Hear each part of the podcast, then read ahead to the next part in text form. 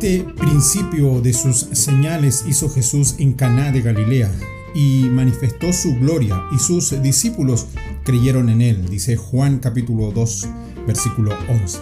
La clave para entender el milagro de Jesús relatado en Juan capítulo 2, los versículos del 1 al 11, así como todos los demás, se encuentra en el versículo 11 precisamente, que describe los milagros como señales. Estas señales tienen el propósito de manifestar la gloria de Cristo y llevar la gente a la fe.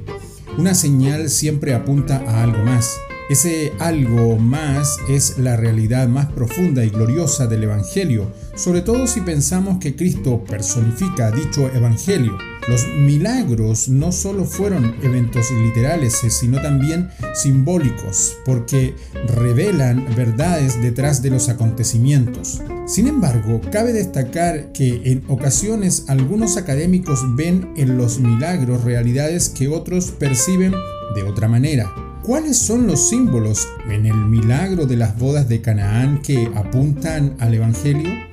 Primero, el milagro ocurrió durante una boda. El matrimonio es un pacto que apunta a otro pacto más preciso y permanente, el pacto entre Cristo y la iglesia, que se relata en Efesios capítulo 5 versículos 31 y 32, por ejemplo. Este pacto fue hecho posible mediante el sacrificio de Jesús, al cual alude cuando expresa, todavía no ha llegado mi hora. Segundo, las tinajas de piedra con agua eran usadas en el rito de la purificación. Versículo 6.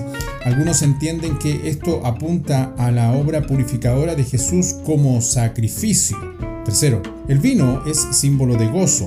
Más adelante Jesús describe las bendiciones en él como las mismas características del vino de esta boda. Traen gozo, son supremas y son abundantes sin promover de ningún modo el uso indiscriminado del alcohol.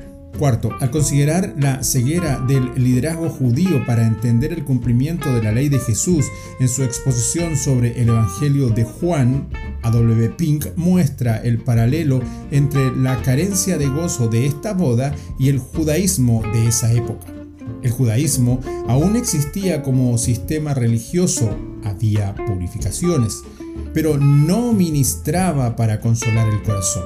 Se había degenerado a una rutina fría y mecánica, carente de gozo en Dios. Israel había perdido el gozo de su matrimonio y solo Jesús, el Hijo de Dios, podía producir ese gozo a la perfección.